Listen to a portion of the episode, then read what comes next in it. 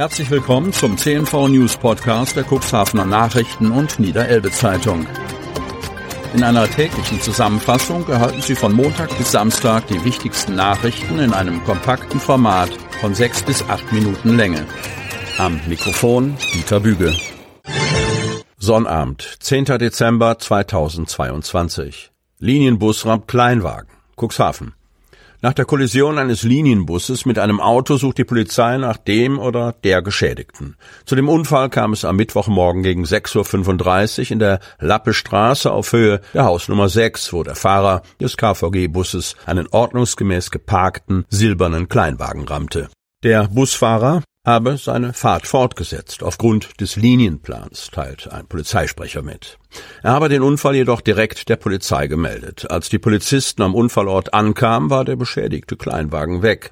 Dieser müsste im Bereich des linken Außenspiegels beschädigt sein, gibt der Polizeisprecher bekannt. Der Halter oder die Halterin des Autos wird gebeten, sich bei der Polizei zu melden. Wo der Drogenhandel floriert. Cuxhaven. Mit einem Dringlichkeitsantrag hat der Rat der Stadt Cuxhaven am Donnerstag die Verwaltung beauftragt, ein Sicherheitskonzept für den Schlossgarten, die Innenstadt und die Grünanlagen um den Wasserturm zu erstellen. Wir nehmen mit Sorge zur Kenntnis, dass gerade im Schlossensemble die Fälle von Vandalismus zunehmen, begründete CDU-Fraktionschef Timo Röhler den Antrag, in dem von unzähligen Vorfällen die Rede ist. Aber auch im Bereich des Wasserturms nehmen die Vorfälle ein bislang unbekanntes Ausmaß an. Der Schlossgarten sei ein Ort des Drogenkonsums und des Drogenhandels. Stadt- und Sicherheitsbehörden seien gefordert, gegenzuhalten. Eindringlich schloss sich CDU-Ratsfrau Melanie Eitzen-Fischer, gleichzeitig Vorsitzende des Vereins Bürger für das Schloss Ritzebüttel, an. Der Drogenhandel nimmt enorm zu, die Sicherheit der Bürgerinnen und Bürger ist nicht mehr gegeben, warnte sie.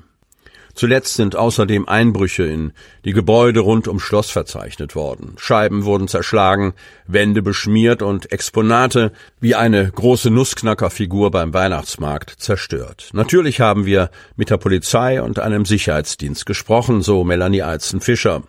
Alle Beteiligten würden aktiv, aber das allein reicht nicht, erklärte sie und nannte Bewegungsmelder und mehr Licht als erste mögliche Maßnahmen. Rüdiger Kurmann, die Cuxhavener, ehemaliger Polizeibeamter, stellt fest, Konzepte zu machen und die Arbeit der Polizei zu unterstützen, kann nicht verkehrt sein. Es fehlt allerdings an Vollzugskräften. Das Thema ist ernst zu nehmen, bestätigt Oliver Ebken, SPD. Wachsamkeit sei gut, allerdings fordere er auch Daten und Fakten, um Menschen nicht unnötig Angst zu machen.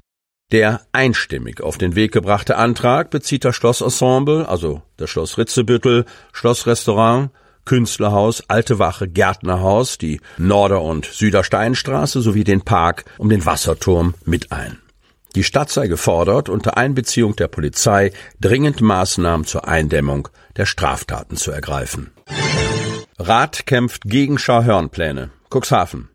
In ihrem Widerstand gegen eine mögliche Verklappung von belastetem Schlick nahe der Insel Scharhörn haben sich Verwaltung und Politik der Rückendeckung der niedersächsischen Landesregierung versichert.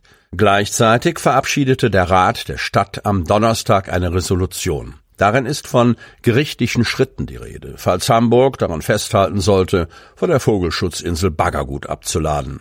Auf Einladung der Stadt hatte zunächst ein Vertreter des niedersächsischen Umweltministeriums gesprochen. Referatsleiter Rolf Kaiser ließ keinen Zweifel daran, dass die rot-grüne Landesregierung eine Schlickverbringung vor die nordwestlich von Neuwerk gelegene Vogelschutzinsel ablehne. Darüber hinaus, so Kaiser, habe man auch aus dem Landtag heraus den Antrag erhalten, nicht zu gestatten, dass vor Schahörn kontaminiertes Material versenkt wird. Das Thema gewinnt in diesen Tagen neuerlich an Brisanz. Anlass dafür ist eine Ankündigung der Hamburger Hafenbehörde Hamburg Port Authority, kurz HPA, ab 1. Januar 2023 Baggergut in der Außenelbe zu verklappen. Ob sich die Hanseaten von diesem Ansinnen abbringen lassen, scheint angesichts des Entsorgungsdrucks auf der einen und des verbleibenden Zeitfensters auf der anderen Seite fraglich. Kaiser betonte, dass man auf niedersächsischer Seite bestrebt sei, eine politisch vernünftige Lösung zu suchen. Wir sind aber darauf vorbereitet, dass wir die nicht finden, ergänzte der Referatsleiter. In solch einem Fall werde das Land den Klageweg beschreiten. Doch wie könnte die politische Lösung aus niedersächsischer Sicht aussehen? Kaiser sprach über Sedimentmanagement, das das Umweltministeriums andernorts schon länger und mit Erfolg betreibt. Auf die Elbe übertragen würde das Konzept zunächst einmal bedeuten, zu verhindern, dass sich stark belastetes Material aus dem oberen Flusslauf und sauberer Schlick, der aus entgegengesetzter Richtung eingetragen wird, vermengen. Letzteres passiert bis dato unter anderem im Hamburger Hafen mit dem Effekt, dass ein Rohstoff zu Sondermüll wird und Mengen anfallen, die für die Hamburger kaum noch händelbar sind. Unbelastetes Sediment sollte besser in dafür eingerichteten Lagern reifen, um hinterher als Baumaterial, etwa zur Erhöhung der Deiche, herhalten zu können. Die Idee ist uralt, dafür brauchen wir keine Grundlagenforschung, betonte der Referatsleiter, der allerdings von der Notwendigkeit einer Brückenlösung sprach. Damit ist eine auf fünf bis sieben Jahre befristete Verklappung in der ausschließlichen Wirtschaftszone oder in niedersächsischen Küstengewässern gemeint. Eine Kröte, die man Kaiser zufolge wohl oder übel schlucken müsste, um zu einer Umstellung der bisherigen Sedimentpolitik zu gelangen. Einstimmig verabschiedete der Rat ein Positionspapier. Darin hieß es, dass die Stadt Cuxhaven eine Verklappung vor Schahörn entschieden ablehnt. Im Gegenzug fordert die Kommune die Hansestadt auf, unter Einbezug des Bundes und der Bundesländer Niedersachsen und Schleswig-Holstein eine ökologisch vertretbare Lösung zu entwickeln. Sollten die Hamburger dennoch an den Verklappungsplänen vor Schauhörn festhalten, werde die Stadt Cuxhaven das Land in einem gerichtlichen Verfahren unterstützen, um die Verbringung zu unterbinden. Sie hörten den Podcast der CNV Medien. Redaktionsleitung Ulrich Rode und Christoph Käfer. Produktion Win Marketing, Agentur für Text- und Audioproduktion.